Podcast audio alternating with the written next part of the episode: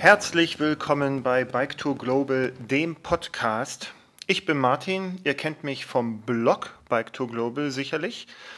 Ähm, und ihr glaubt gar nicht, wie ungemein schwer das ist, jetzt einfach loszulegen und so vor sich hin zu sabbeln. Denn ja, Podcast, es gibt so viele Themen, die ich mittlerweile gesammelt habe, wo ich merke, so ein Blog, der hat natürlich so seine Beschränkungen und auch Instagram und Facebook sind ein bisschen beschränkt und ich, ja gut, wer mich schon mal in einem Vortrag gesehen hat, der weiß, ich rede sehr gerne und ich rede auch gerne viel und äh, bin da auch sehr engagiert und deswegen dachte ich mir, Mensch, Podcast, das wäre eigentlich was. Und so habe ich dann auch schon vor, ja, einem Jahr, etwas mehr als einem Jahr angefangen, mir auch relevante Podcasts anzuhören und, und Ideen zu sammeln und auch zu schauen, wie das funktioniert und mich jetzt entschieden, im Juli 2019, ach komm, probier das doch auch mal.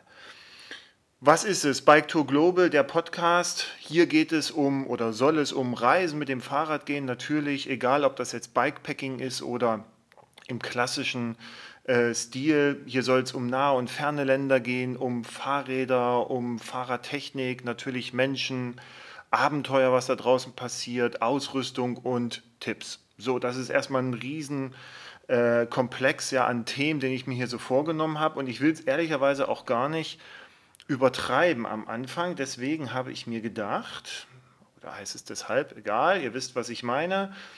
Ähm, ich nehme mal ein paar Themen, die ich jetzt in den nächsten Folgen so besprechen möchte äh, und euch da so ein bisschen auch Infos mitgeben möchte und hoffe natürlich auch, dass ihr anfangt darauf zu reagieren, ja, dass wir da ein bisschen in den Austausch kommen. Ähm, und meine Vorstellung ist, ich werde immer ein Schwerpunktthema haben und ringsherum baue ich dann noch so ein paar andere äh, Rubriken. Das heißt also, es gibt ein Schwerpunktthema, sage ich euch gleich, was ich mir da äh, ausgedacht habe. Dann werde ich euch immer äh, Reiseradler empfehlen. Ja, also Leute, die mir aufgefallen sind, die einfach, weiß ich, tolle Persönlichkeiten sind, eine tolle Tour machen, schön erzählen können, tolle Bilder machen oder einfach, also die, die euch, mich inspirieren, äh, äh, sich aufs Rad zu schwingen und einfach draußen die Welt zu entdecken, egal ob das jetzt vor der Haustür ist oder weiter weg. Dann gebe ich euch natürlich auch Podcast-Empfehlungen, also wie gesagt, ich habe mich da jetzt auch viel durchgehört, habe sehr viele gute Fahrradpodcasts gefunden. Da stelle ich euch immer mal ein paar vor, gebe euch also da auch Tipps und äh, die jeweiligen Podcasts dürfen das natürlich auch als äh, Shoutout verstehen, weil ich sie wirklich sehr, sehr schätze und sehr gerne höre. Dann schaue ich auch mal so ein bisschen, ne, ich habe das jetzt so genannt, Technik-Updates, Produkttipps und so. Also bei mir läuft ja immer mal ein bisschen was auf. Ich mache ein paar Tests. Ich habe äh, Gott sei Dank auch äh, mittlerweile ganz gute Kontakte und, und komme da immer noch an das eine oder andere ran. Ich äh, beschäftige mich sehr viel natürlich, ne, das ist meine Leidenschaft auch mit diesen ganzen Sachen und da fallen mir so ein paar Sachen immer auf. Die stelle ich euch mal vor und dann können wir die besprechen. Und dann gibt es so eine Rubrik dies und das, da erzähle ich so, was ich was jetzt bei mir so ansteht in, der, in den nächsten Wochen und Tagen und oder was ich halt bemerkenswert finde. Okay, Leute, dann lasst uns mal reinhüpfen. Ach nee, ich wollte euch ja noch sagen, äh, welche Schwerpunktthemen ich äh, mit euch vorhabe. Also, ich habe, ich zähle mal gerade 1, 2, 3, 4. Ich habe mich natürlich gut vorbereitet äh, mit Themenplanung und und und. mal gucken, wie strukturiert wir das Ganze hier durchziehen können. Also, ich wollte anfangen mit äh, vier Schwerpunktthemen und dann schauen wir mal, wo der Podcast ist und dann gucke ich, ob ich sozusagen eine Season 2 starte oder nicht. Also, Schwerpunktthema Nummer 1, das werden wir heute besprechen. Wie plant man eine Radreise?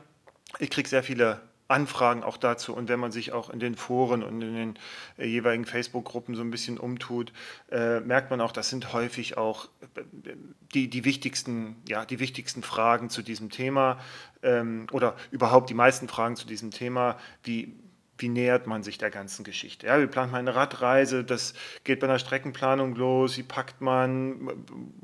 Was sind die körperlichen Voraussetzungen, macht man das allein oder im Pulk und vor allen Dingen, was kostet es und, und, und, und.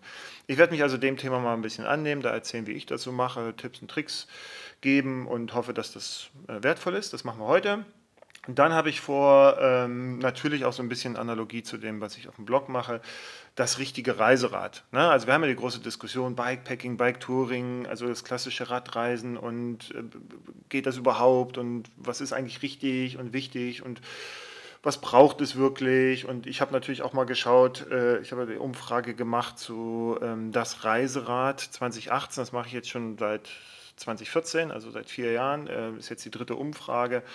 Ich gucke, was, was gehört eigentlich aktuell an ein gutes Reiserad. Und zwar nicht, was ich denke, sondern was ihr alle da draußen denkt. Und daraus habe ich eben Ergebnis gemacht und ein Reiserad konfiguriert. Und natürlich soll es auch darum gehen, wie viel darf, soll, muss ein gutes Reiserad kosten. Gut, das ist der, das zweite Thema, das machen wir das nächste Mal. Dann Ausrüstung und Co., alles für die Radreise. Auch hier, ähm, ja, das teuerste ist meistens auch die Ausrüstung. Ja? Also wir fokussieren uns ja sehr gerne auf das Fahrrad und den Preis dort, aber eigentlich äh, laufen aus meiner Erfahrung die meisten Kosten auf, wenn wir über Ausrüstung sprechen. Können es auch bei der Gelegenheit vielleicht darüber unterhalten, ist, eine, also ist das Reisen mit dem Fahrrad überhaupt wirklich tatsächlich so billig, wie wir meinen? Ja? Oder ist es nicht eigentlich ein doch recht teures Hobby, wie ich denke und auch durchaus erfahre. Ähm, ich habe auch hier eine Umfrage gemacht, da können wir noch mal ein bisschen auf die Details gehen. Ich äh, stelle euch die Ergebnisse vor, ich diskutiere das gerne. Äh, dann die Frage, muss es auch immer Marke sein? Ja, da haben wir ja auch so einen kleinen Schiff, das hat auch sehr viel dann damit zu tun, würde ich auch gerne da mit reingeben ähm, Nachhaltigkeit in der Produktion versus Preis, was, ne, wo wir sind draußen, wir lieben die Natur, bei einer Ausrüstung sind wir dann aber häufig ähm, bei Kaufentscheidungen, die dem Naturerhalten ein bisschen entgegenwirken. Also da gibt es viel zu besprechen. Und dann gebe ich euch auch noch mal Tipps, welche Dinge immer dabei sind aus meiner Sicht. Also und äh, äh wo ich glaube, das sollte man immer mal dabei haben. So, dann das ganze Thema Nummer 4 ist dann, da muss ich mal gucken, ob wir das machen, aber Radreisen mit Kindern. Äh, ihr wisst ja, ich habe zwei Kinder, zwei Jungs und ähm, das fängt jetzt auch an, dass wir immer mal ein paar Radreisen zusammen machen. Radtouren, ja, Radreisen ist jetzt ein bisschen viel. Ähm, ich habe da ein paar Erfahrungen gesammelt, die teile ich gerne mit euch und da gucken wir mal alles, was so um Planung, Packen, auf Tour, Tipps angeht. Mal sehen. Aber dann sind wir ja schon quasi am Ende der, der geplanten äh, Serie äh, Nummer 1. Gut, dann würde ich sagen, los geht's. Und vielleicht merkt ihr auch, das ist jetzt kein Podcast, der äh, mit mehreren stattfindet oder dass ich noch einen Gesprächspartner habe. Das heißt also, ihr könnt euch jetzt entscheiden, wollt ihr mich noch die ganze Zeit sabbeln hören oder äh, äh, lieber raus. Ich hoffe natürlich, ihr bleibt dran und umso mehr freue ich mich dann natürlich. Gut, wie plant man eine Radreise? So, und ähm, ja, ich habe es mal so genannt, aller Anfang ist leicht, aber ist halt auch unglaublich schwer. Ja, es, es, gibt, äh, es geht da gar nicht so sehr darum, wie plane ich jetzt eine Weltumradlung, sondern oft äh, so, ich habe jetzt bislang immer Tagestouren gemacht und jetzt auf einmal möchte ich gerne mal eine Woche weg sein oder mal drei Tage weg sein. Was muss ich eigentlich, was muss ich eigentlich mitnehmen? Wie fange ich eigentlich an? Äh, ähm, wie strukturiere ich mich da? So, und ich habe ähm, eine, ja, ich habe immer so einen, so einen Ablaufplan. Mittlerweile muss ich sagen, dass ich dem gar nicht mehr so strukturiert folge, sondern dass das bei mir natürlich aufgrund der Erfahrung, ich mache das jetzt seit fast 30 Jahren, ähm, dass da bestimmte Punkte einfach auch übersprungen werden, ja, und, und ich da gar nicht mehr so sehr drauf achte. Aber fangen wir mal vorne an, wie ich das mache. Ähm, ich schaue mir natürlich erstmal an, wohin möchte ich denn reisen. Und ähm, das lass uns da gleich im praktischen Bereich bleiben, ja, weniger dieses, ähm, ich möchte gerne nach äh, Südamerika reisen, ja, sondern ich schaue mir halt an, äh, egal ob das jetzt Elberadweg ist oder, oder Mongolei-Durchquerung, ähm, ich schaue mir halt an, wo möchte ich eigentlich hin. So, und das ist klar, ne, ähm, das hat auch sehr viel damit zu tun, äh, wie gerade die Temperaturen dann in dem Zeitfenster oder das Klima in dem Zeitfenster ist, äh, ähm, das ich zur Verfügung habe. Und das ist halt manchmal der Winter. Ja, da muss ich halt gucken, okay, wo kann ich, wenn in Deutschland Winter ist, wo kann ich hin, ähm, wo man radeln kann. Ja, mir geht es nicht darum Sommer, Sonne, Sonnenschein, sondern einfach nur vernünftige Bedingungen. Und auf der anderen Seite äh, äh, gucke ich natürlich auch, wenn es jetzt hier nahe Destinationen sind, was ich möchte gerne in, in Harz fahren, ja. Wie sieht es denn da aus mit Hauptwindrichtung, Wetter und Temperaturen halt in diesem Reisezeitraum? Dann schaue ich auch schon so ein bisschen äh, an, wie sind so die Höhenprofile dort, Geländebeschaffenheit, Straßenzustände, ähm, ähm, was, was gibt es da eigentlich so für, für infrastrukturelle Geschichten. Das unterscheidet sich natürlich immer ein bisschen im, im Ausland. Ja, da, ähm, ich, ich wähle meine Ziele eigentlich so äh, nach bestimmten Interessenslagen und dahinter steht oft eine, eine Geschichte. Also nach Patagonien bin ich deshalb gefahren, weil ich viele Jahre zuvor eine Reportage äh, über die Cratera Austral gelesen habe, wo der Journalist äh, ein Glas Whisky mit äh, Gletschereis getrunken hat. So. Und das war für mich so der Punkt zu sagen, das finde ich interessant, das will ich mir unbedingt angucken. Oder äh, als ich durch Ruanda und Uganda gefahren bin, das, äh, das hat mich absolut interessiert, wie, wie äh, dieses Land Ruanda ist. Äh, natürlich mit der drastischen Geschichte des Genozids dort, ähm, aber auch von den Menschen und der Natur her. So. Oder ähm, als ich nach Timbuktu gefahren bin. Ja, Timbuktu, das war für mich so dieser, der, der, der Nukleus der, der Entdeckung äh, des, des afrikanischen Kontinents. Und natürlich ist das nur ein kleiner, ganz kleiner Teil Afrikas ähm, und, und vor allen Dingen in der Sahara. Aber Timbuktu stand und steht für mich natürlich für etwas unglaublich Fernes, ja, aber dann auch dennoch sehr nahes und das war für mich der Grund, das will ich mir angucken. Ja, so. Oder jetzt die Tour, die dann nichts geworden ist, als ich nach Gabun fahren wollte. Das war sehr simpel, denn wenn man manchmal so im, im Internet so eine Länderauswahl hat, dann steht Gabun meistens über Germany direkt. Und das hat mich halt interessiert, was ist denn Gabun? Und so bin ich dann eben auf dieses Land gekommen und habe festgestellt, dass man dort eigentlich Fahrrad fahren kann, wenn sie dann nicht diesen Militärputsch gemacht hätten. Okay, Geschenk könnt ihr auch nachlesen auf meinem Blog. So, und ihr merkt schon, die Ziele wähle ich mir halt schon nach Interessenslage aus. Wenn ich jetzt hier in Deutschland verreise, dann gucke ich auch eher nach was lässt sich gut erreichen mit einem Zug, ja, wo kann ich ähm, die maximale Zeit, äh, äh, die maximal schöne Strecke fahren. Also das folgt halt eher anderen Kriterien und Parametern. So, und wenn ich dann sage, okay, ich habe ungefähr eine, eine Ecke gefunden, dann fange ich halt an mit dem, was ich erzählt habe zu gucken, wie ist denn eigentlich das Klima da, Windrichtung, ob, obwohl es gibt ja die Windy-App, ähm, da kann man schon mal ein bisschen schauen, aber am Ende des Tages ehrlicherweise der Wind, außer in Patagonien oder auf Island, würde ich, also finde ich jetzt irgendwie nicht so wichtig, danach auch eine Entscheidung zu treffen. Äh, grundsätzlich aber klar, Wetter, Temperaturen so ein bisschen, wie sieht es da so aus, äh, wie kann man das machen? Und dann der nächste Schritt ist dann äh, weiterzugehen und zu gucken, okay, wie sieht denn die Versorgungssituation aus? Also habe ich Läden dort? Wie ist, wie ist die Infrastruktur? Wie ist Zugang zu Trinkwasser und Lebensmitteln? Also gibt es da eine Chance oder nicht? Lebensmittel ist für mich halt äh, schon wichtig, weil ich nicht, ich habe keinen Kocher mit dabei, ich bunkere jetzt auch nicht, je nach Stil, Packstil, in dem ich fahre, bunkere ich jetzt auch nicht äh, unendlich äh, Lebensmittel und äh, gucke dann natürlich, wo kann ich da was, kann ich da was kaufen. Das hat damit zu tun, wie häufig treffe ich auf Ortschaften. Und man möchte jetzt meinen, ja, ja, das, das sind halt so Parameter, die vielleicht für Afrika oder irgendwelche entlegenen Gebiete in Asien oder sowas wichtig sind. Nee, ich hab, bin von äh, letztens von Bremen ähm, nach Cuxhaven geradelt und habe mir auf Komoot eine Strecke zusammengestellt.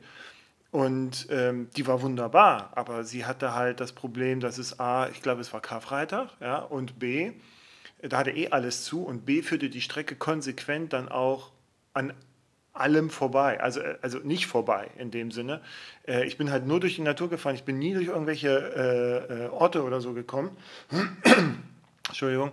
Und ähm, das ist natürlich äh, dann in dem Fall nicht so optimal, äh, weil man ja auch immer noch mal was, was essen oder zumindest was, was trinken möchte. Aber gut, ne, ihr merkt, also da bin ich auch nicht äh, äh, gefeit vor, dass es mich dann auch mal erwischt und wenn es dann halt nur in Anführungszeichen auf dem Weg von Bremen nach Cuxhaven ist, dass ich da äh, auf einmal ohne Wasser und ohne Essen dastehe und dann denke, na gut, das war jetzt mal, naja, hätte man besser planen können. Mhm. Dann äh, gucke ich auch ein bisschen Möglichkeiten und Qualität der Kommunikation. Ähm, also ich habe äh, meistens auch nur mein Smartphone mit dabei, also so Laptop und Tablet und sowas, das führe ich gar nicht mit mir mit. Ähm, ich mache die Reise und ich bin dann auch auf der Reise. Ich mache sehr gerne Fotos, die mache ich dann auch. Da können wir uns auch nochmal separat drüber unterhalten. Seht ihr, das ist dann nochmal ein gutes Thema. Äh, Fotografie, Video unterwegs. Ähm, ich mache viele Fotos mit meinem Smartphone und mit meiner Kamera, aber ich gucke halt gerne so Möglichkeiten, Qualität der Kommunikation. Habe ich die Chance, irgendwo ein Netz zu haben? Wie gut ist eine WLAN-Abdeckung? Irgendwo gibt es immer mal so ein paar Spots, wo ich äh, äh mich dann halt äh, einwählen kann und, und dann da entsprechend auch kommunizieren kann. Das hat aber eher eine untergeordnete Rolle.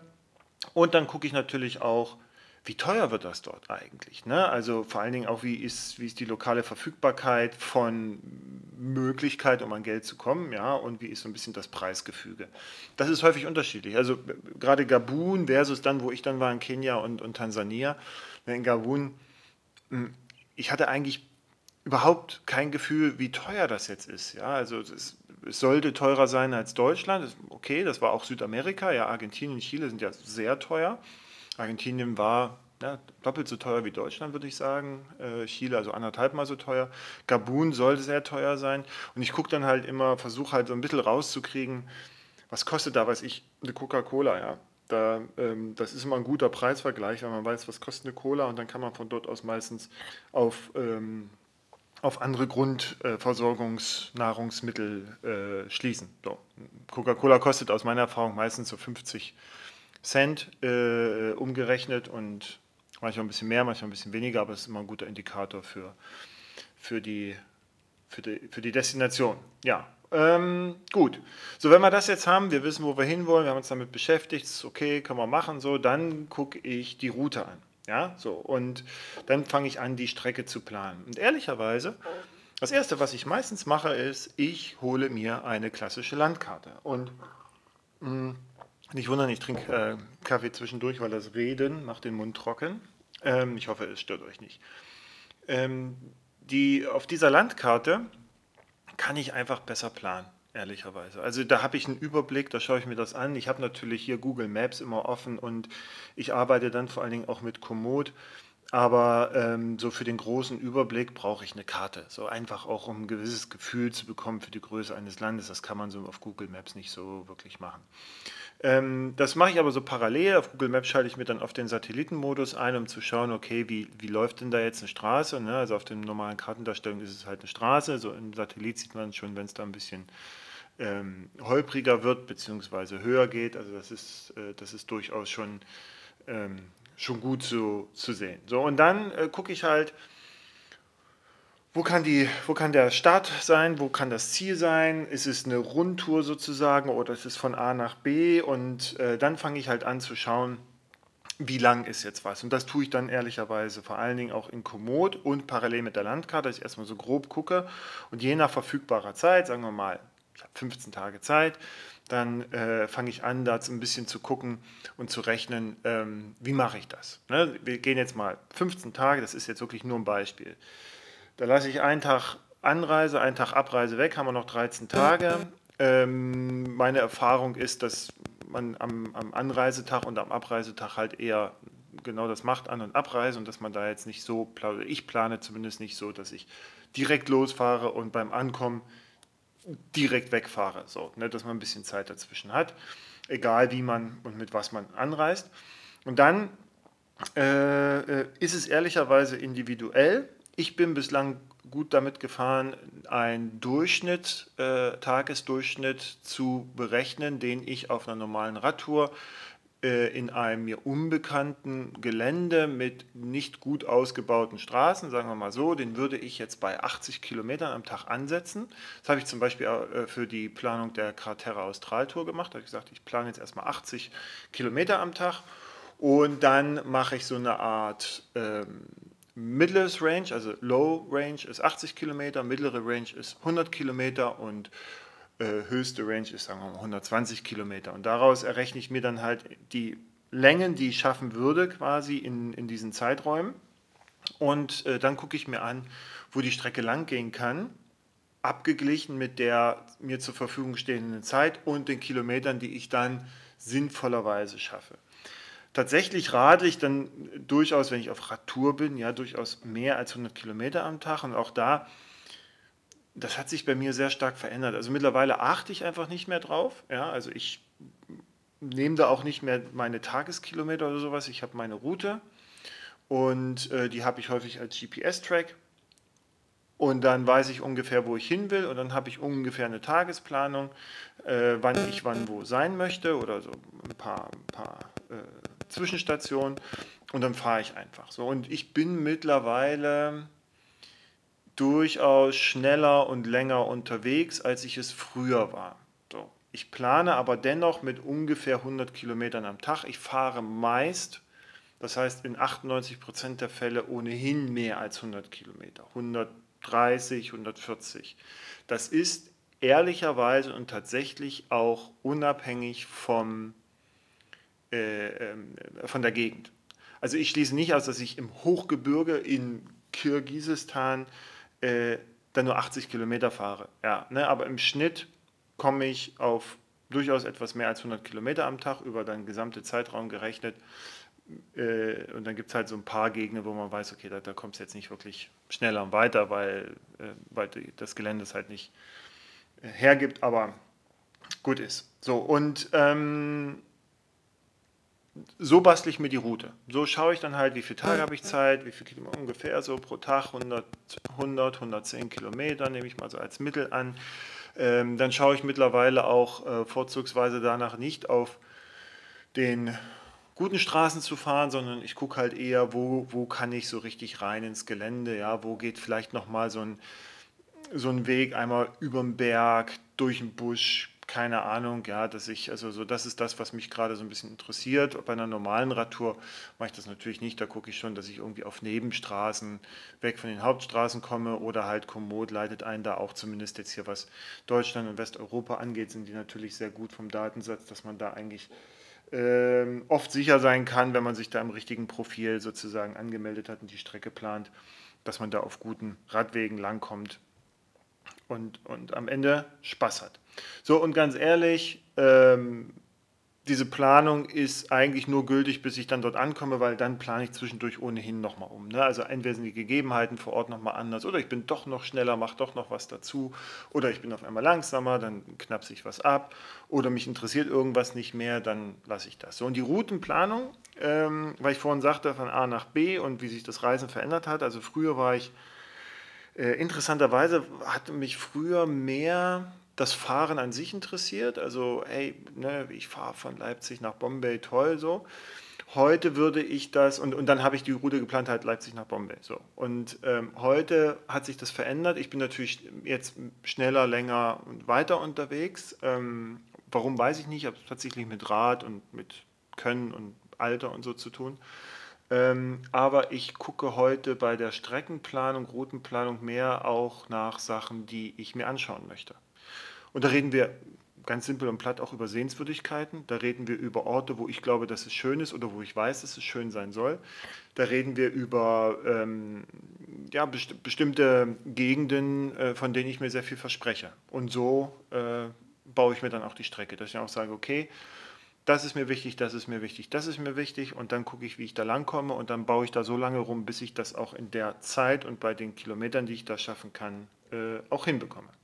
Und dann kommen da durchaus manchmal recht interessante Touren zustande, wie ich zumindest finde.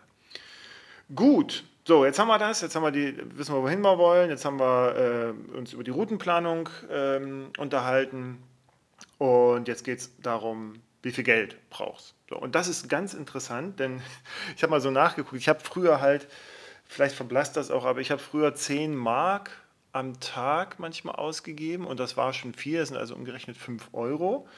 Ähm, und das hat sich bei mir aber schon verändert. Also ich würde sagen, heute rechne ich mittlerweile, und das hängt jetzt natürlich davon ab, wo ich hinfahre und wie dort das Gefüge ist, mit so 15 Euro pro Tag. So, und das sind nur die reinen Kosten vor Ort. Ne? Das ist jetzt nicht irgendwie Anreisekosten und das ist auch nicht Ausrüstung und das ist auch nicht Fahrrad und weiß ich was, und das vergessen wir ja gerne, sondern nur vor Ort. Und da also sagen wir mal so jetzt für äh, Kenia und Tansania 15 Euro, das passt eigentlich. So. Und dann nehme ich 15 Euro mal die Anzahl der Tage, die ich dort bin, plus nochmal einen Puffer, ja, sagen wir nochmal 100 Euro irgendwie mit, falls irgendwas daneben geht. Oder ich weiß halt, ähm, dass ich irgendetwas vor Ort noch machen möchte, wie weiß ich, eine Safari und die muss ich halt bar bezahlen, dann nehme ich das auch noch mit. Ansonsten habe ich natürlich äh, Kreditkarten dabei. So, Ähm, es kann aber auch sein, dass wie Patagonien, wo ich schon wusste, okay, das wird ein bisschen teurer, da habe ich dann automatisch mit 20, 25 Euro am Tag gerechnet. Das war dann schon komfortabel, ne? oder nein, nicht komfortabel dort, aber es wäre jetzt hier komfortabel. Und 30 Euro am Tag das ist natürlich, wenn du, äh, also würde ich jetzt mitnehmen und rechnen, das wäre schon sehr viel Geld für mich, ehrlicherweise. Wenn ich jetzt hier in Deutschland unterwegs wäre und sage, okay, komm, ich bin jetzt halt auf Campingplätzen und sowas Schönes, ja, also es, es spricht nichts dagegen, eine Radtour zu machen und auch auf Campingplätzen zu pennen. Das mache ich zum Beispiel sehr gerne, einfach weil, ja, es ist angenehm. So, ja, also ich bin auch gerne im Wald, ist überhaupt kein Thema, aber ähm, so. Muss man halt ein bisschen im Hinterkopf haben. Ich hatte da mal so ein bisschen rumgefragt, wie viel Geld gebt ihr denn so aus? Und das ist ganz interessant. Das äh, war auf einer meiner Umfragen. Das ist, also es gibt durchaus auch Leute, die mehr als 50 Euro am Tag ausgeben. Aber das hängt halt auch tatsächlich mit dem Stil des Reisens zusammen. Und ähm, die sind dann halt mit dem Fahrrad unterwegs und übernachten halt in Hotels. So, und dann ist klar, da, kommt, da kommst du natürlich sehr schnell auf das Geld. Du isst halt zwischendurch noch was, dann hast du das Hotel, dann isst du dort noch was und so weiter. Ne, es, es, es gibt hier kein richtig oder falsch, ehrlicherweise, sondern es ist einfach jeder wie er mag und jeder wie er vor allen Dingen kann. So, ich kann für 10 Euro am Tag reisen, ich muss aber nicht, ja, und ich kann für 50 oder 100 Euro am Tag reisen, ich muss aber nicht. Aber so ist, so ist die Spanne. Ich habe auch ähm, dazu ja, Leute befragt, die auf Weltumradlung sind. Und ähm, da gibt es übrigens auch nochmal einen guten Tipp. Und zwar rausgefahren, das sind Olga und Michel, also rausgefahren.de, glaube ich. Olga und Michel aus Hamburg, die sind seit zwei Jahren jetzt auf, auf äh, Weltumradlung. Ähm, es lohnt sich, ihnen zu folgen. Äh, auf Facebook und sich auch mal den Blog anzuschauen. Und da haben sie nämlich letztens eine Rechnung aufgemacht, wie viel Geld haben sie eigentlich gebraucht jetzt in diesen zwei Jahren im Schnitt für was und so. Das ist durchaus interessant. Ich habe das jetzt gerade nicht präsent, schaut mal nach. Ähm, ich weiß aber, dass äh, äh, bei, bei anderen Weltumradlern so die Kosten für alles äh, bei, äh, bei einer sechsmonatigen Tour zwischen 4.500 und 5.000 Euro äh, lagen, und zwar für zwei Personen. So. Ähm, und das ist okay. Ja? Also man sieht im, im Vergleich, natürlich äh, ist es mit dem Fahrrad dann günstiger zu reisen, als wenn man jetzt irgendwo hinfliegt und da zwei Wochen ist. Also ich habe jetzt auch, ne, äh, ähm, ich kenne natürlich auch Leute, die fliegen eine Woche irgendwo hin und legen dafür 2000 Euro auf den Tisch, wo das, also das, das könnte ich jetzt nicht, aber wir sind ja hier auch beim, äh, beim Fahrrad fahren. So, ich habe auch noch ein bisschen Sicherheitsgeld mit, verrate ich euch jetzt mal. Na, also wenn er mich das nächste Mal trefft und, und überfallen möchte, dann ist das eine gute, eine, ein guter Ort, da nachzugucken. Ich habe so kleine Drogentütchen, ihr kennt das, sind diese kleinen Plastiktütchen.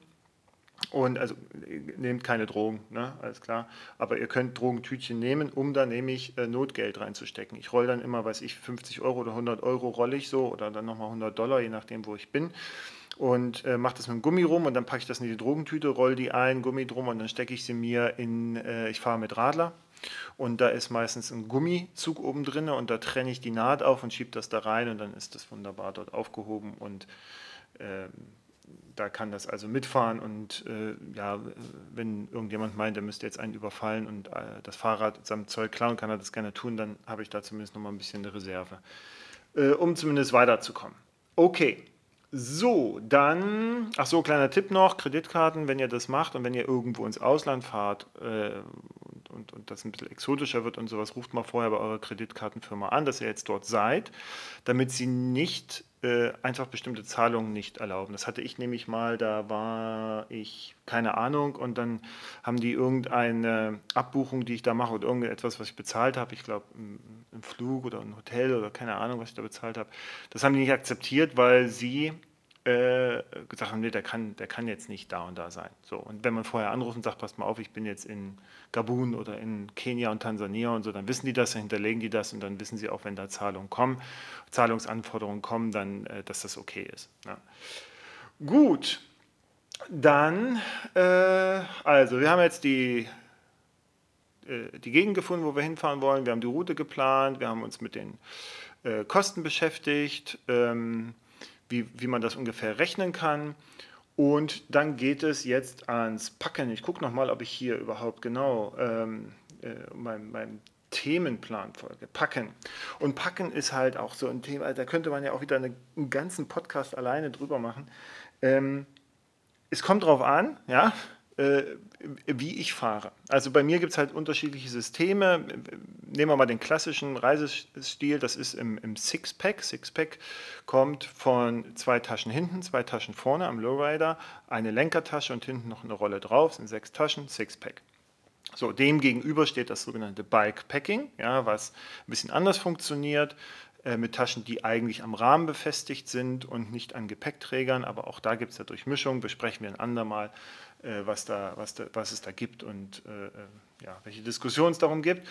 Und ähm, meine Packplanung, ja, also ich, ich versuche sie mir jedes Mal zu merken. Ich habe sie mir auch sonst immer äh, notiert, ja, in, in, meinen Tourbüchern, was ich jetzt wohin gepackt habe.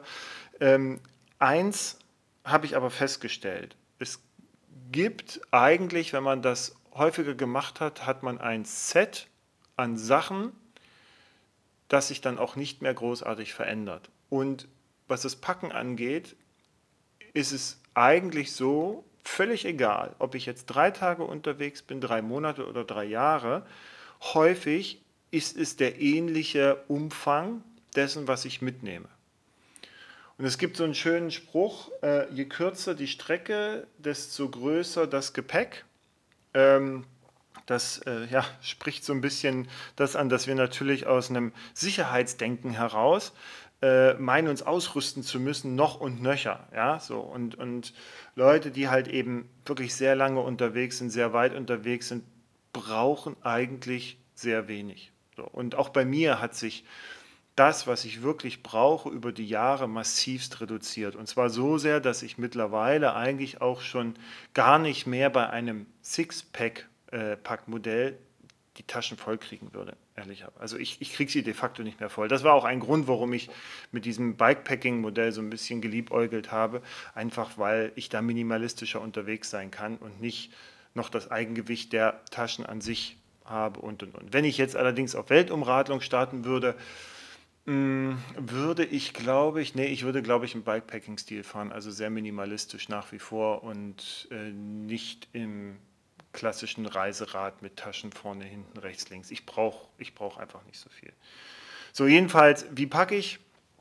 Ähm, und da gibt es ganz viele Listen. Ähm, ähm, ich würde jedem empfehlen, der, der sich damit äh, jetzt erstmal beschäftigt äh, zu, oder zum ersten Mal beschäftigt, zu überlegen, ähm, eine, eine Unterteilung zu überlegen, die sagt, eine Tasche ist dein Schlafzimmer, eine Tasche ist deine Küche, ja, wenn du kochst beispielsweise, wenn du auf Essen Wert legst, ich bin da jetzt nicht so, aber ne, so, eine Tasche ist halt dein Art Wohnzimmer, ja, so wo du halt Wohlfühlsachen hast, vielleicht so ein bisschen Technikkram und und und.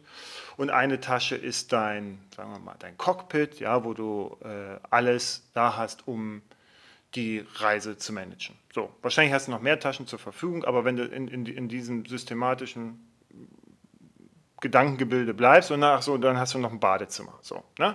Dann hätten wir eigentlich so vier, vier, fünf Taschen fertig. Und so fängst du an zu packen. Also, was brauchst du zum Schlafen? Alles klar, Schlafsack, Isomatte, Zelt, Zeltunterlage. So, ne? Also so kannst du dir das strukturieren und, und zusammenbasteln. Was brauchst du da? Was brauchst du zum Anziehen? Ne? So, dann ja, weiß ich, viele fahren ja aus, aus meiner Sicht, wenn ich die Packlisten sehe, fahren mit viel zu viel äh, äh, Sachen durch die Gegend. Aber auch das, ehrlicherweise, wenn ihr die Möglichkeit habt, wenn euch das Gepäck nicht stört, wenn euch äh, das Volumen nicht stört, dann packt ein, was ihr meint. Ich habe festgestellt, dass ich oft viel weniger brauche. Ich habe zum Beispiel nur eine Unterhose mit, nur ein paar Ersatzsocken mit. Ähm, ich habe ein Ersatz-T-Shirt mit dabei. Ich habe meistens eine lange äh, Hose noch mit, die ich anziehen kann, wenn ich irgendwo zivil auftreten soll. Ich habe ansonsten eine kurze Hose, die habe ich an, ja, zum Fahrradfahren. Darunter habe ich eine Radler. Ich habe auch keine Ersatzradler mit, weil dann man kann ja zwischendurch waschen. Es ist ja nicht so, dass ich irgendwie jeden Tag fahren muss, ja, und keine Zeit habe zum Waschen. Und äh, dann je nachdem habe ich noch eine Regenjacke mit, eine Regenhose, Gamaschen, ja, um die Schuhe zu schützen, wenn es äh, und die Füße, wenn es halt wirklich regnet und dann vielleicht noch ein Halstuch, Handschuhe, Mütze, je nachdem, wohin es geht. Ja, in Patagonien war das durchaus angebracht, äh, das mitzuhaben. Und das war's. Ja? Und ich habe auch nur ein Paar Schuhe mit. Ich habe auch nicht zwei Paar Schuhe oder Schuhe und Sandalen oder weiß ich was. Also Badelatschen, da gehe ich noch mit, das kann man machen. Ja? Also nehme ja auch nicht viel Platz und Gewicht mit. Aber ansonsten war es das. Küche habe ich nicht, Essen transportiere ich kaum oder wenig. Ich esse oft an den Garküchen. Wenn ich äh, längere Strecken habe, die ich überbrücken muss, dann packe ich mir das halt, kaufe ich mir halt irgendwelches Essen und, und, und packe mir das dann halt auf die Taschen oder in die Taschen, wenn da wo noch Platz ist. So, und an, an Waschklamotten, ich habe halt ein Duschgel und ein kleines Deo und äh, Zahnbürste und Zahnpasta und los geht's und so ein kleines Reisehandtuch. Und mehr brauche ich da nicht. Also das nimmt auch keinen Platz weg. Ja, und so geht das die ganze Zeit weiter. Und das hat dann halt auch, ich habe noch eine Kamera mit dabei, eine digitale äh, ähm, Spiegelreflex, obwohl das Blödsinn ist, weil es ist ja kein Spiegel mehr da, sondern ihr wisst, was ich meine.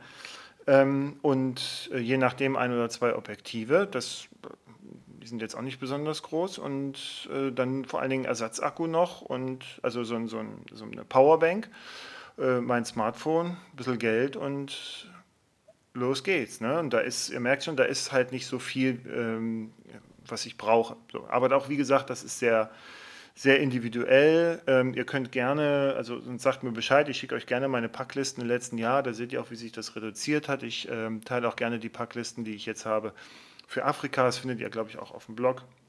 Oder was ich auf dem Toskana Trail äh, äh, eingepackt habe. Also ich habe noch so eine, so eine ähm, komprimierbare Daunenjacke, wenn es mal ganz frisch wird. Die ist dann so Fahrradflaschen groß, wenn die komprimiert ist, wiegt auch sehr wenig und äh, die nehme ich sehr gerne mit. Einfach wenn es abends ein bisschen frischer wird, dann habe ich da was zum drüberziehen.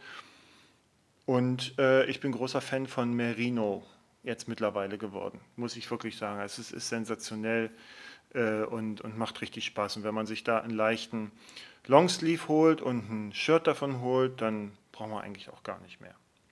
Natürlich je nachdem, wie lange man unterwegs ist, aber selbst wenn ich jetzt drei Jahre unterwegs wäre, okay, dann irgendwann zerfällt das, dann kaufst du dir halt ein neues T-Shirt, so what, ne? aber es würde sich, also ich brauche jetzt deshalb nicht mehr. So.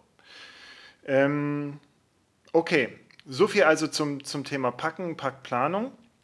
Und äh, die, die Aufteilung, die ist dann natürlich immer auch wieder relevant äh, und, und individuell. Also wo kommt was hin auf die, äh, in die Taschen? Ich mache es ehrlicherweise so, dass ich je nachdem, welcher Verkehr herrscht, also Links- oder Rechtsverkehr, packe ich dann auf die ähm, in, in die Tasche, die der Straße abgewandt ist, dann äh, Sachen, an die ich schnell ran muss, wie zum Beispiel äh, weiß ich, eine Regenhose oder wenn ich was zu essen da transportiere oder so eine Sachen. Also äh, im klassischen System kommt das immer auf die der Straße abgewandten Seite. Ich stelle mein Fahrrad dann ab und dann kann ich von der straßenabgewandten Seite äh, da eben besser ran. Okay, so beim Bikepacking, ja, da ist es nochmal ganz anders. Äh, äh, da ist es auch viel reduzierter. Das Zelt äh, ist, ist ein bisschen kleiner, Schlafsack und so, das wird meistens alles auch ein bisschen anders gepackt. Da können wir uns ja dann auch nochmal drüber unterhalten, wenn wir zum Thema kommen, Bikepacking und Bike-Touring. Aber ihr findet zu dem, wie ich packe und was ich packe, genug auch auf meinem Blog biketour-global.de. So, das wäre also aus meiner Sicht eigentlich jetzt alles zum Thema, wie plant man eine Radreise. Ach nein, hier, jetzt haben wir noch das Thema, äh, und das ist ganz interessant, ähm, muss ich denn eigentlich trainieren? Also, wenn du auf eine Dreitagestour oder Wochentour gehst und dir 200 Kilometer am Tag vorgenommen hast und ähm, durch Deutschland radeln möchtest, dann solltest du vielleicht vorher trainiert haben. Wenn du auf eine Weltumradlung oder längere Tour oder weiß ich was aufbrichst und gemütlich deine 80 bis 100 Kilometer am Tag radeln möchtest und so, dann musst du aus meiner Sicht nicht trainieren. Man sagt, der Training ist etwas für Talentlose und äh, ich würde denen insofern folgen, indem du jetzt eben nicht leistungsorientierte Touren machst. So, aber das, ich glaube, das schließt sich automatisch aus, dass diejenigen, die eher leistungsorientiert unterwegs sind, natürlicherweise auch im Alltag trainieren und die, die einfach nur eine Radtour machen wollen, das jetzt nicht unbedingt machen. Also ich meine und sage, vor einer Weltumradlung oder sechsmonatigen Tour von weiß ich wohin, nach wohin, äh, musst du das nicht tun. Da kommt die Kondition und die Gewöhnung des Körpers im Laufe der Zeit. Du wirst wahrscheinlich die ersten Tage ein bisschen hier und da zwicken haben, aber ansonsten funktioniert das ohne Probleme. Aus meiner Sicht, ich trainiere nicht, aber das ist auch leicht gesagt. Eigentlich trainiere ich halt, weil ich halt sehr viel mit dem Fahrrad zur Arbeit fahre. Das sind 44 Kilometer am Tag. Ich fahre sehr viel Fahrrad auch so. Äh, wenn ich weiß, dass ich mich auf etwas vorbereite, jetzt nicht auf eine Tour, aber auf sowas wie den Toskana Trail beispielsweise, dann trainiere ich da auch vorher und spule noch zusätzliche Kilometer und Höhenmeter ab und fahre ein bisschen in der höheren Belastung.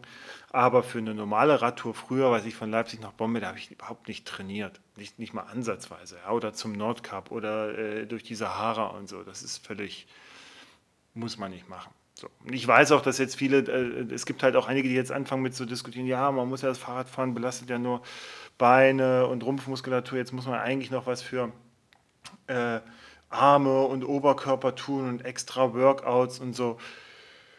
Ja, kann man machen, Leute, aber äh, aus meiner Sicht, ey, das ist ja auch weiß ich nicht, es ist eine Reise, ja, und es ist kein, es ist kein Wettkampf und es ist, es ist doch, es ist doch nur Fahrradfahren. Aber gut, also wenn, wenn ihr meint, ne, so, dass der Oberkörper da jetzt nochmal extra Unterstützung braucht wegen irgendwas, es ist mir in all den Jahren zu keinem Zeitpunkt aufgefallen, dass ich auf normalen Radtouren, egal wie lang sie waren und äh, über welche Gebirge sie mich geführt haben, dass ich den Oberkörper jetzt nochmal extra äh, trainieren müsste.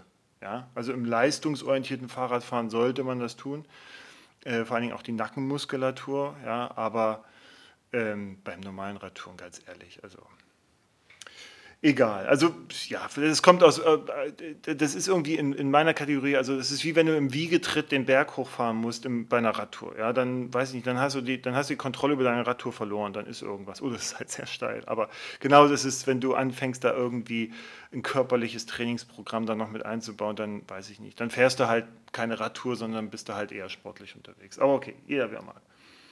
So, und genau jeder wie er mag, da geht es nämlich auch darum, allein oder zu zweit. So, und ich bin seit sehr, sehr vielen Jahren, seit 1999 bin ich alleine unterwegs. Und ich muss sagen, ich liebe es und ich finde es auch völlig in Ordnung. Also jetzt mit meinen Kindern okay, aber das muss auch nicht sein. Ich bin äh, sehr gerne alleine unterwegs und ich glaube auch, nach wie vor dran, dass das äh, der beste Weg ist. Auch äh, vor allen Dingen, äh, wenn man außerhalb Europas unterwegs ist, weil man dadurch natürlich viel näher mit Land und Leuten in Kontakt kommt. Das hat Vor- und Nachteile, ja, so, aber ich sehe jetzt kein Sicherheitsproblem, ehrlicherweise, im Alleinreisen. Ganz im Gegenteil. Ähm, man kann es natürlich nicht ausschließen, aber ähm, es ist meine Empfehlung. So, ich weiß natürlich aber auch, dass es viele Leute gibt, die sagen, oh nee, alleine, nee, also das wäre mir nichts ähm, ich, ich brauche einfach jemanden. Ne? Völlig in Ordnung. Zu zweit bin ich ja auch viele Jahre gefahren. Das geht. Dann, ich glaube, man muss sich mögen. Das ist durchaus schwer. Ja? Ähm, als ich noch mit meinem damaligen Reisekumpel Stefan gefahren bin, wir sind teilweise Kilometer auseinandergefahren, weil jeder seine eigene Geschwindigkeit hatte und wir haben uns dann oft nur mittags und abends getroffen. Ja? Und ähm, früher gab es halt noch nicht Smartphones oder Handys, ja, dass man sich da abstimmen konnte. Also man hat sich dann, dann auch irgendwie anders verständigt oder hat gewartet oder irgendein Autofahrer eine Nachricht mitgegeben und so, dass der andere dann weiß, wo man gerade ist oder was man da macht. Ähm, ich kann es mir heute ehrlicherweise nicht mehr vorstellen. Obwohl ich sagen muss, ich habe in Patagonien bin ich eine Woche lang mit drei Italienern zusammengeradelt und auf dem Toskana Trail war ich auch mit drei Leuten unterwegs in der Gruppe. Das war okay. Das hat Spaß gemacht und so, aber ich freue mich dann auch wieder, wenn ich, äh, wenn ich alleine bin. Und ehrlicherweise, wenn man sich, je nachdem, welche Tour man macht, aber wenn man sich jetzt so in Gegenden wie Patagonien oder Asien sowieso und so begibt mit dem Fahrrad alleine, man trifft recht schnell auch Leute und fährt dann auch, also man ist auch nicht permanent alleine. Ja, also man trifft sehr schnell viele andere Leute und kann dann mit denen Stück fahren und reisen. So zu zweit ist auch noch okay äh, aus meiner Sicht. Ähm, alles andere, weiß nicht, ich kann es mir halt nicht vorstellen.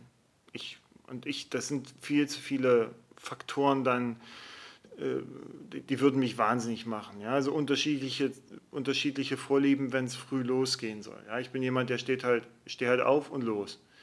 Und dann gibt es halt andere, die ja aufstehen und dann auch erstmal frühstücken und dann ach das und dann bis sie fertig sind und dann losfahren und dann ach nee und so. Nee, ach nee, das ist ja nichts für mich. So. Aber das kann man ja ausprobieren. Ne? Und das ist und grundsätzlich mein, mein Appell, klein anfangen. Ja? Also gerade bei, bei so Touren. Du kannst natürlich gleich krachen lassen und sagen, super, ich habe, weiß ich, jetzt Schule zu Ende, Ausbildung zu Ende, keine Ahnung, oder ich habe keinen Bock mehr, ich äh, schmeiße mich jetzt aufs Rad und nein, es soll nicht der Elbe-Radweg sein, es soll äh, nach Hongkong gehen. Go for it. Ja, mach es, probier dich aus, ähm, auch wenn du dann merkst, es ist doch nichts für dich, es ist völlig in Ordnung. Ja, ich glaube, wir sollten uns echt davon verabschieden, dann zu sagen, uh, der ist gescheitert oder die ist gescheitert. Nee, äh, ganz im Gegenteil, wenn du eine Tour beginnst und dann feststellst, dass es nichts für dich ist, dann ist das in erster Linie ein Erkenntnisgewinn, den sonst kein anderer hat. Und das ist tausendmal mehr wert, als äh, ähm, wenn Leute einfach immer nur Absichtsbekundung von sich geben. Und auch bei der Gelegenheit. Eine Radtour um die Welt ist nicht weniger wert als eine Fahrradtour entlang des äh, Elberadwegs. Ja, fällt mir jetzt gerade ein, der Elberadweg, der steht halt als Synonym für alles, was hier irgendwo erreichbar in der Nähe liegt und wo die Leute halt gerne Fahrrad fahren, weil es auch schöne Landschaften sind und weil es halt auch eine gute Infrastruktur hat. Und das ist auch völlig in Ordnung, Hauptsache jeder hat Spaß. Und auch da gibt es halt nicht gut, besser oder weiß ich was, da gibt es halt höchstens andere Eindrücke, andere Landschaften, andere Kulturen. So, und ansonsten ist das gleich. Und man sollte vielleicht auch nie vergessen, dass das Fahrrad nur das Werkzeug ist, um zu reisen und nicht die Reise ist um das Fahrrad drumherum sozusagen. Naja, war jetzt ein bisschen komisch formuliert, ihr wisst, was ich meine. Okay, allein äh, oder mit mehreren, tja, also es gibt natürlich Gruppen, wo man sich so ein bisschen zusammenpacken kann, wo man äh, nach Reisepartnern Ausschau halten kann. Ich empfehle euch das Rad-forum.de, ist das Reiseradlerforum. Das ist etwas, sagen wir mal so, in die Tage gekommen, ja, aber da gibt es durchaus gute und valide Informationen, ein paar Trolle, aber da sollte man sich nicht von stören lassen. Aber jedenfalls gibt es dort auch eine Rubrik, wo man sich da um Partner und sowas kümmern kann. Ansonsten empfehle ich euch die Facebook-Gruppen Radreisen und Radreisen und Bikepacking. Äh, bei letzterer bin ich auch Admin. Und äh, da könnt ihr auch gerne immer reinschreiben, hier, ich suche Mitfahrer oder so. Und es gibt, glaube ich, auch auf Facebook genug andere Gruppen, wo man Mitfahrer finden kann. Wer, wer das möchte. Ne? Es hat natürlich immer ein gewisses Risiko, weil du nicht genau weißt, was dir da begegnet. Aber hey, ne, es kann ja auch Teil einer Reise sein, genau dieses Erlebnis zu haben und diese Überraschung zu haben und sich dann vielleicht auch äh, im Laufe einer Reise dann auch wieder zu trennen. Ja, das ist auch völlig, völlig normal. Ich persönlich würde nur alleine reisen. Ich kann jeden auch nur ermutigen, äh, das zu tun, weil es häufig sehr schwer ist, jemanden zu finden, ja, äh, der dann eben ähnlich tickt und, und gleichen Pläne hat und sowas. Probiert es, ich weiß, es ist am Anfang ist es auch schwer, ja, macht dann vielleicht ein, zwei Tagestouren mal ein, äh, ja, wo man mit einer Übernachtung und das mal alleine mal so ein bisschen sich dran gewöhnt, dann kann man den ähm, die Distanz und die, die Zeiträume immer mehr äh, ausdehnen und dann weiß man, ob man sich damit wohlfühlt oder nicht. Oder man plant halt seine Strecke mit einer Teilbegleitung. Ja, man sagt, man fährt irgendwie gemeinsam los, dann fährt man ein Stück alleine, dann kommt wieder jemand dazu und so. Das kann man sicherlich alles managen. So, und Radreiseplanung. Eigentlich ist es ganz einfach. Pack dein Zeug, was du meinst, nimm dein Rad, was du hast, setz dich drauf, mach dir grob Gedanken, wo du hin möchtest, was du dir anschauen möchtest, plan die Strecke ein bisschen, musst du nicht zu sehr machen, mach sie von mir aus nur so einfach, wie du es möchtest. Ansonsten folge hier den Schildern, die hier überall rumstehen mit Radweg dahin und dorthin und fahr einfach los. Ja, es ist, es ist relativ einfach anzufangen. Und dann kommt der ganze Rest, ja, mit, oh Gott, und ich brauche jetzt doch noch eine bessere Ausrüstung hier und eine andere Isomatte und ein besseres Fahrrad und ich will jetzt doch nach Asien und sowas. Das kommt alles von ganz alleine und dann bist du aber auch bereit dafür, das zu tun. Oder du willst es sofort, dann mach es sofort. Es ist überhaupt kein Problem. Es gibt ungemein viele Ressourcen, um sich zu informieren. Nicht nur mein Blog, sondern eben auch die angesprochenen Foren und Gruppen. Und da gibt es noch mehr Wissen. Ja, also das, was ich jetzt hier zusammenschreibe und euch erzähle, ist halt auch wirklich nur meine Perspektive und das, was ich abgleichend natürlich draußen gefunden und gehört habe. Okay, das wäre jetzt, wenn ich das richtig verfolge, das erste Schwerpunktthema gewesen. Das ist doch mal toll. Ich gucke gleich mal, wo wir denn gerade so stehen. Ja, das kann ich jetzt gerade nicht erkennen, wie weit wir da sind von der Zeit. Aber egal, das werde ich auch noch lernen. Kommen wir jetzt zu der Rubrik ja, ach komm, wir nennen es mal Smalltalk. Es gibt noch so ein paar Reiseradler-Empfehlungen, das äh, passt da hier ziemlich gut. Ich bin gerade recht, oder was ich gerade, ich habe das, äh, vor ein paar Monaten habe ich äh, ihn entdeckt, sozusagen auf Instagram. David Travelli, Davide Travelli heißt er. Ähm, der radelt gerade durch Afrika und der macht immer YouTube-Videos und äh, hat auch eine Seite, wie ich jetzt entdeckt habe, die heißt alaska to patagonia.com. Alaska2patagonia.com. Und da berichtet er eben, und er macht aus meiner Sicht sensationelle Bilder, der ist auch auf Instagram unterwegs, äh, müsst ihr mal gucken, suchen, Davide Travelli äh, äh mit, mit V-E-L-L-I. Und ähm, den kann ich euch empfehlen, weil der das macht Spaß, ihm zuzuschauen, das macht Spaß, seine Bilder anzugucken. Der ist da echt an Orten unterwegs, also jetzt auch durch Afrika durch. Ich finde das ja immer beeindruckend. Ich finde auch sowieso, Afrika ist einer der unterschätztesten Kontinente, was Radreisen angeht. Äh, ich glaube, viele, ne, wenn ihr euch mal anschaut, wie viele Weltumradlungen machen, die nie nach Afrika kommen. Ja? Die machen hier die, die, äh, die Schaukeltour runter nach Asien und, und das war's dann, ja, so und dann noch ein bisschen Nordamerika. Ich weiß, klingt jetzt ein bisschen äh, despektierlich, arrogant. Ist auch so gemeint.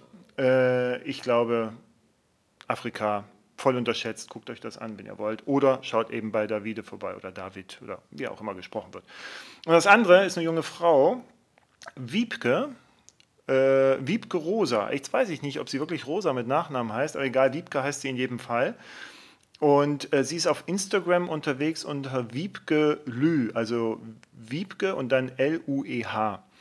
Und äh, sie radelt gerade durch Südamerika. Und so wie ich das feststellen konnte, ist sie auch Triathletin, hat früher sehr viel Triathlon gemacht, macht das wahrscheinlich auch, wenn sie jetzt von der Radtour wiederkommt, hat irgendwann beschlossen, ich gehe jetzt auf Radtour, ich fahre durch Südamerika. Und dabei hat sie offensichtlich ganz viel Spaß und sie macht sehr sympathische Stories und sie macht sehr, sehr tolle äh, Bilder. Und ich kann äh, euch nur empfehlen, mal bei ihr vorbeizuschauen. Das ist durchaus ähm, inspirierend. Ja, beide Leute. Also Davide Travelli und Wiebke Rosa, schaut euch das mal an. Das sind meine Reiseradler-Empfehlungen jetzt für diese Ausgabe. Und weil wir gerade bei Empfehlungen sind, ähm, ich wollte euch ja auch noch mitgeben, welche Podcast ich äh, gerade ganz gut finde. Und wir haben jetzt zu Zeitpunkt der Aufnahme ähm, ist die Tour de France im vollen Gange. Und ähm, so ein bisschen, das wisst ihr jetzt vielleicht nicht, ich habe früher zu DDR-Zeiten im, im Leistungssport, Radsport in Leipzig trainiert. Ich bin immer noch, also obwohl ich es eigentlich nicht mag, bin ich eigentlich immer noch so ein bisschen doch Rennradsport sozusagen interessiert. Und da gibt es äh, mehrere Podcasts und ein Podcast, den ich gerade sehr äh, gerne höre, ist der Besenwagen-Podcast. Äh, und äh, der Besenwagen-Podcast wird äh, unter anderem von Paul Voss äh, ehemaliger äh, Profi-Rennradler und jetzt bei, er ist glaube ich, ich weiß nicht, Teammanager von LKT. Das ist ähm, ein Team, ein Rennradteam in der Cottbus-Ecke, die auch Bundesliga fahren äh, unterwegs und er äh, ist übrigens auch Co-Moderator äh, auf ARD One äh, bei der äh, bei der Tour de France Berichterstattung im Übrigen. So, und er und noch zwei andere, ich habe den Namen jetzt gerade nicht parat, aber guckt euch mal, äh, hört euch da mal rein, Besenwagen Podcast. Und das Interessante ist, die kommen quasi aus diesem ganzen Profigeschäft. Die sind teilweise noch als Manager und Trainer da involviert. Sie sind oder sie sind ehemalige Profifahrer und sie diskutieren halt Themen rund um Technik oder was da gerade passiert. Ähm, die geben sehr gute Einschätzungen und, und Informationen. Ähm, die man jetzt so nicht irgendwie liest, ja, so was, was den Rennradsport angeht. Ähm, auch was die Rolle des BDR beispielsweise in, in, dieser ganzen Geschichte angeht, warum immer weniger Rennen stattfinden können in Deutschland äh, etc. Und sie haben auch immer Gäste, äh, mit denen sie sich unterhalten. Das sind teilweise aktive äh, Rennradler, die dann halt so plaudern. Das Ganze ist halt schön, teilweise auch politisch völlig äh, inkorrekt äh, äh, moderiert und es macht einfach Spaß zuzuhören. Also wer sich so mit Rennradsport und, und äh, ähm, Gerüchten und Technik und sowas äh, beschäftigen möchte, der sollte sich den Besenwagen-Podcast anhören. Und das andere, und das ist eigentlich das komplett andere, die komplett andere Seite des Universums, das ist äh, Regines Radsalon. Regine ähm, hat jetzt aktuell ihre 100. Sendung draußen. Und ich kann diesen Podcast durchaus empfehlen. Also Regine ist ein, äh, beschäftigt sich sehr stark mit äh, äh, Frauenradsport und Frauen und Rennrad und ist auch eher, sagen wir mal, Verkehrs, Radverkehrspolitisch orientiert, ähm, hat aber sehr interessante aber, das klingt jetzt schon wieder so aber, ne? Also obwohl sie mit Frauen und Rädern was macht, macht, hat sie doch trotzdem coole Themen. Nee, genau weil sie das macht, ähm, äh, finden da ganz interessante Gespräche und Interviews und, und Hintergrundinfos statt. Sie, ähm, die, die letzte Folge, die ich äh, gehört habe bei ihr, das ist, glaube ich, die Folge 100, ähm, da hat sie sich mit, dem, mit einem Frauenteam unterhalten, die die Mecklenburger Seenrunde gefahren ist. So eine Rennrad-Non-Stop-Veranstaltung, wo man irgendwie ein paar hundert Kilometer in einer gewissen Zeit absolvieren muss.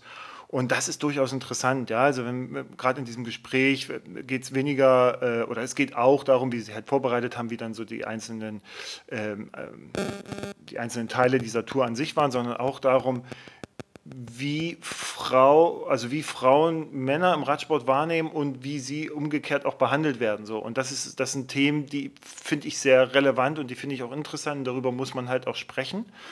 Und ähm, aber so wie das Regine macht, mit ihren Gästen ist es einfach wunderbar und es ist auch durchaus informativ. Und sie hat auch manchmal ähm, ähm, Gäste da, die dann halt, äh, jetzt war da einer unterwegs, irgendwie, der ist mit dem Fahrrad in Iran gefahren, das war so, ja, war okay, ne, so, aber wenn Regine äh, das Ruder übernimmt und da ihre Sendung macht, dann ist das durchaus interessant. Also und daran ging es dann auch mal, wir haben auch ein, ähm, eine Sendung gemacht mit, einem, mit, mit anderen Podcastern zusammen. Da ging es um das ganze Thema Gewalt im Straßenverkehr gegen Radfahrer und umgekehrt und so. Und das ist also, das ist einfach wunderbar, weil Regine wahrscheinlich ähnlich wie ich auch ähm, durchaus zu Emotionen neigt, ja, und äh, dann auch manchmal kein Blatt vor den Mund nimmt, aber genau das braucht es, ja, also das finde ich gut. Okay, so, Technik, jetzt haben wir noch Technik-Updates, Produkttipps, ähm, da vielleicht ganz aktuell, wenn ihr Reiseradler seid oder euch damit gerade beschäftigt, schaut doch mal euch den neuen Tubus äh, Grand Expedition Gepäckträger an. Der Grand Expedition Gepäckträger ist für vorne, fürs Vorderrad gedacht und der ist letztendlich eine Kombination aus Lowrider und Vorderrad Gepäckträger. Für die, die sich damit jetzt gar nicht auskennen, ein Lowrider ist ein Gepäckträger, der an der Gabel befestigt wird, wo dann die Taschen, diese kleineren Taschen vorne eingehängt werden.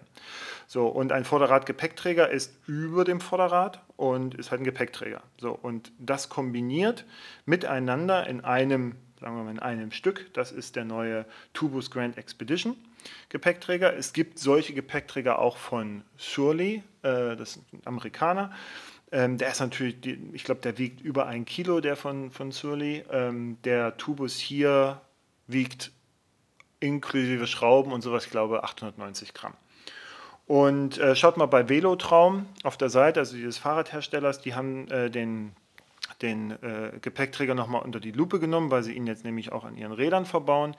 Ähm, der ist geeignet bis 28 Zoll, also eigentlich 29 Zoll auch möglich, aber die Reifenbreite ist 50 mm Schrägstrich 2 Zoll maximal angegeben, die da verbaut werden kann. Das heißt also, der eignet sich jetzt nicht unbedingt für 29 Zoll Bikepacking-Räder, die mehr als 2 Zoll in der Reifenbreite mitbringen. Das vielleicht nur für euch, aber ich glaube, es ist eher auch gedacht für Reiseräder, die du im 26 oder 28 Zoll aufbaust.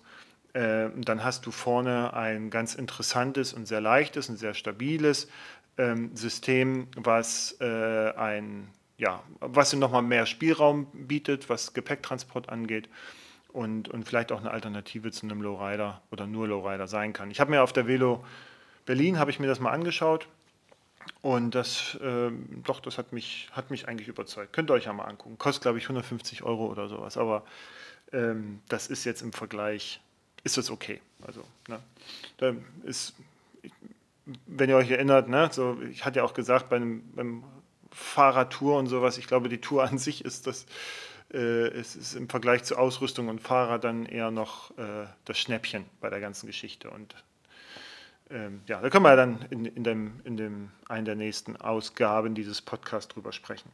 So, dann ähm, ein zweiter Tipp, ist ein Produkttipp, weil ich mir das irgendwann mal gekauft habe, äh, ist das Cat Eye Rücklicht mit Bremslicht drin. Jetzt werde ich sagen, was ist denn das? Und zwar heißt das ganze Ding Cat Eye Rapid X2G Kinetic Akku. So, das Ding hat einen Akku drin, das lädst du mit USB. Das heißt, für all diejenigen, die keine verbauten Akkus bevorzugen, sondern nur Geräte, wo man Batterien drin hat, die man wechseln kann, die können jetzt quasi weitergehen. Aber dieses, äh, dieser Cat Eye Rapid X2G ähm, wird, wie gesagt, über USB geladen und dann äh, ganz normal mit einem Gummi am ähm, Fahrrad befestigt.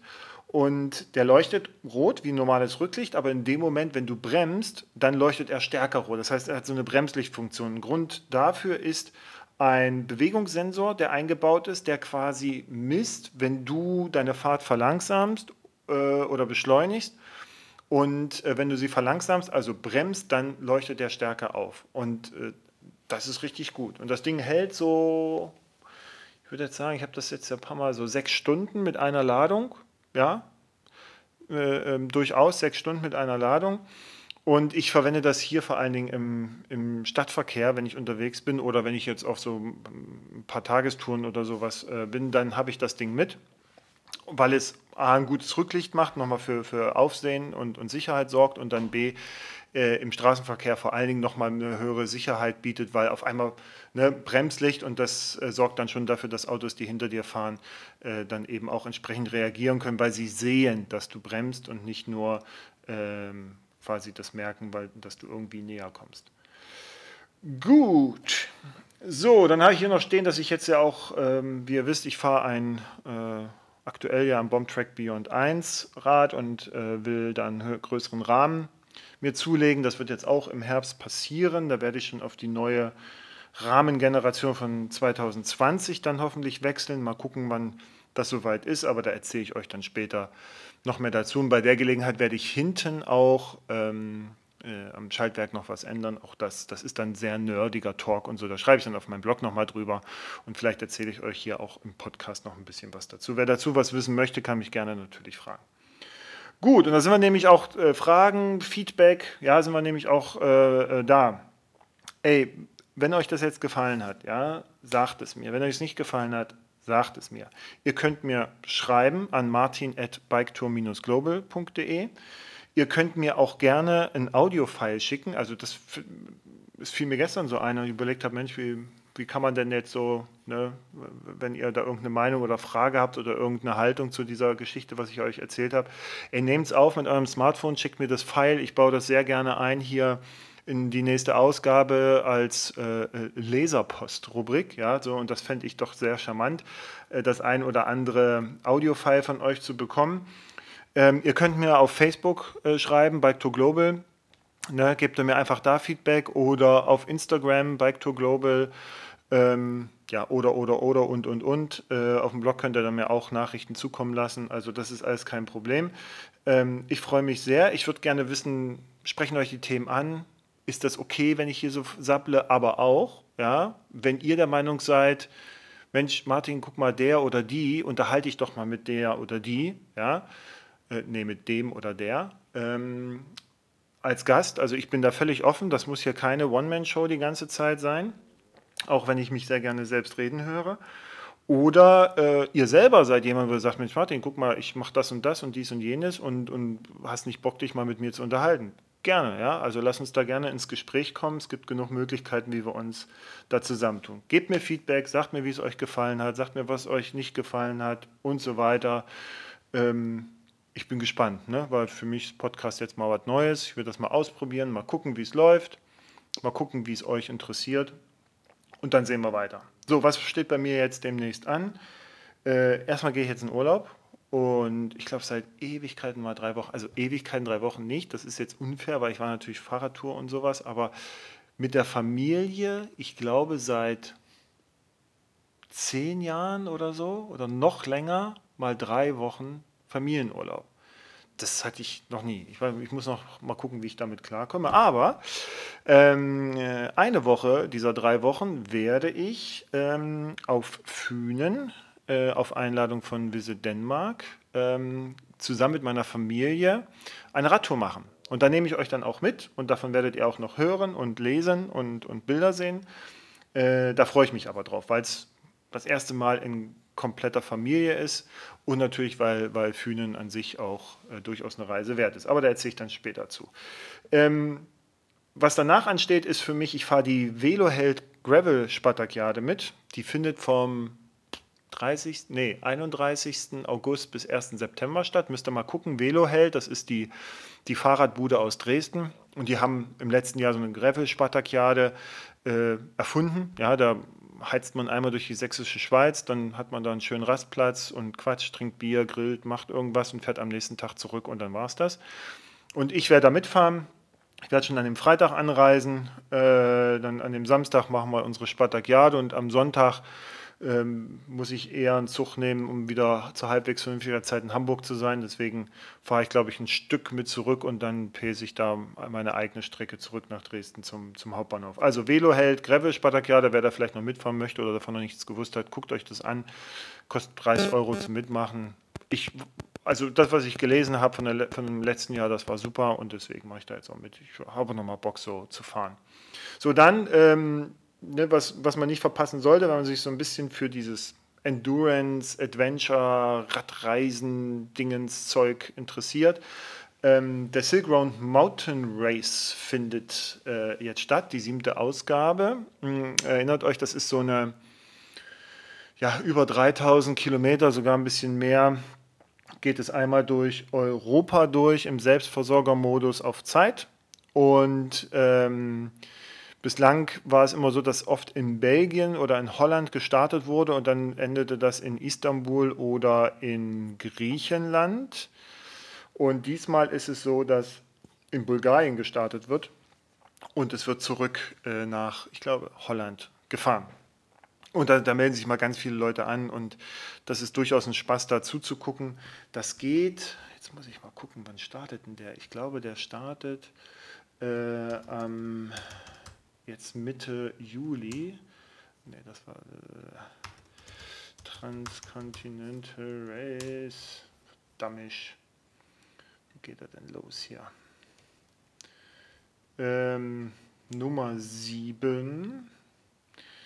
Genau, der startet am 26. Juli in Burgas in Bulgarien. Ach, da war ich mal im Trainingslager noch zu DDR-Zeiten. So, und der endet in Brest.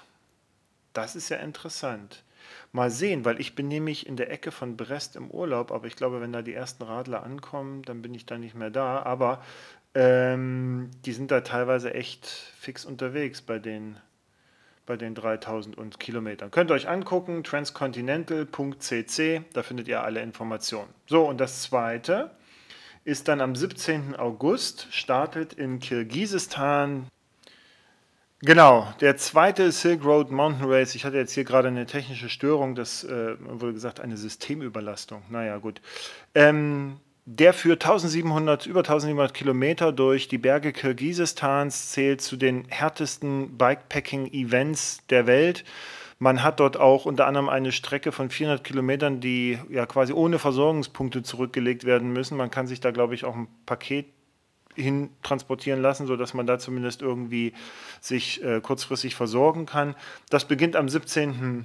August beginnt äh, äh, die Veranstaltung und man hat, glaube ich, 14 Tage Zeit, um das Ziel zu erreichen. Also dann ist das, also man kann natürlich länger fahren, aber dann ist dann halt im Ziel keiner mehr. Ähm, und das finde ich halt immer sehr, sehr interessant. Ich habe letztes Jahr mal die Räder des Silk Road Mountain Race vorgestellt. Da hat äh, Jay Peterberry gewonnen, äh, quasi eine, ein, ein, ein, legendärer Endurance-Radler, der auch sehr viele andere Sachen da schon äh, vorher in beeindruckenden Zeiten zurückgelegt hat. Der ist das ganze Ding in, glaube ich, acht Tagen damals im letzten Jahr durchgeheizt. Das heißt, viel Schlaf und so äh, gibt es nicht. Hinzu kommt halt Hitze und Schneesturm, Kälte und äh, Höhe und äh, Ernährung und da sind dann halt äh, im letzten Jahr von 100 Radlern dann halt am Ende auch nur noch 40 angekommen, weil der Rest sich eben aufgrund dieser Strapazen dann teilweise verabschieden musste. Und ich spiele ehrlicherweise auch mit dem Gedanken, irgendwann mal da mitzufahren, aber ich habe echt noch ungeheuren Respekt davor. Ja, aber mal sehen. Gut, dann, liebe Leute, kann ich nur sagen, vielen Dank fürs Zuhören. Gebt mir Feedback, sagt mir Bescheid, wie es war. Ich freue mich sehr. Ansonsten schaut immer vorbei, biketour-global.de oder auf Facebook und Instagram biketourglobal. Ich freue mich über jeden Kommentar zum Thema und dann sage ich mal bis zum nächsten Mal. Viel Spaß euch noch und tschüss.